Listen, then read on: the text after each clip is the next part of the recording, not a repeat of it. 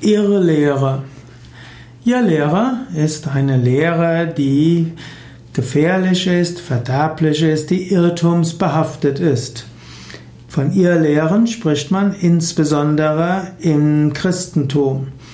Irrlehre wird auch als Häresie bezeichnet, als Irrglaube, als Ketzertum und als Irrlehre ist auch die Sektiererei bezeichnet. Christentum als Produzent von Irrlehre.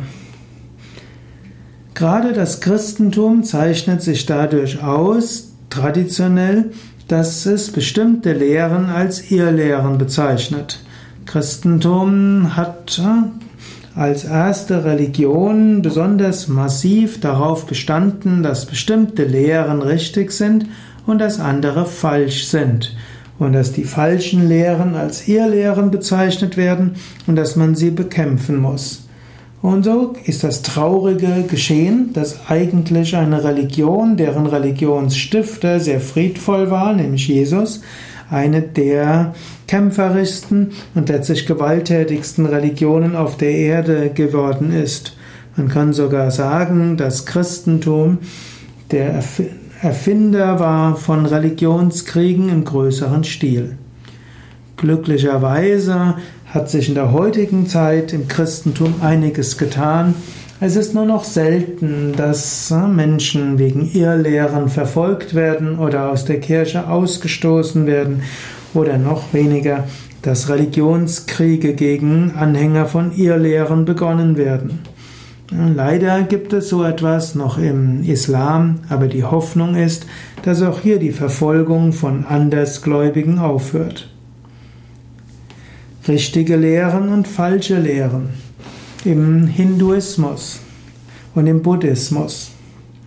Ja, auch im Buddhismus und im Hinduismus gibt es immer wieder Kampf um die richtige Lehre.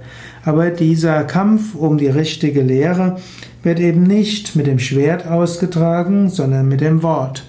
Und so gibt es durchaus die Aussagen, dass Shankara, der große Vedantin, manche anderen Philosophen als ihr Lehrer bezeichnet hat und dass andere wiederum Shankara als ihr Lehrer bezeichnet haben. Oder auch die im Vaishnavismus wurden hm, in werden in bestimmten Kreisen die Vedantins als Anhänger von ihr Lehrer durchaus auch verunglimpft. Aber es geschieht eben eher durch Worte und nicht durch das Schwert. Moderner Yoga und Irrlehre. Moderner Yoga versucht zu sagen, dass die verschiedensten Lehren letztlich alle eines wollen, nämlich zum Höchsten kommen. Letztlich die höchste Wahrheit ist nicht in Worte zu fassen. Daher, alle Lehren über die höchste Wahrheit sind immer irrtumsbehaftet. Und wenn man das weiß, dass die eigene Lehren und der eigene Glaube irrtumsbehaftet ist, dann kann man demütig sein und braucht andere nicht als Anhänger von ihr Lehren zu bezeichnen. Insbesondere wird man nicht Menschen, die friedvoll und hm, mitfühlend miteinander umgehen, mit anderen umgehen, als Anhänger einer Irrlehre bezeichnen. Irrlehre wird etwas nur dann, wenn es gegen die ethischen Vorschriften verstößt. Also wenn jemand gewalttätig ist, wenn jemand Attentate macht, wenn jemand im Namen von Religion andere verfolgt, dann würde man das als Irrlehre bezeichnen. So wie Jesus gesagt hat, an ihren Früchten werdet, sie, werdet ihr sie erkennen. Und im Yoga heißt es Ahimsa Paramo Dharma. Das Nichtverletzen ist die höchste Pflicht, das höchste Dharma, man könnte auch sagen die höchste Lehre.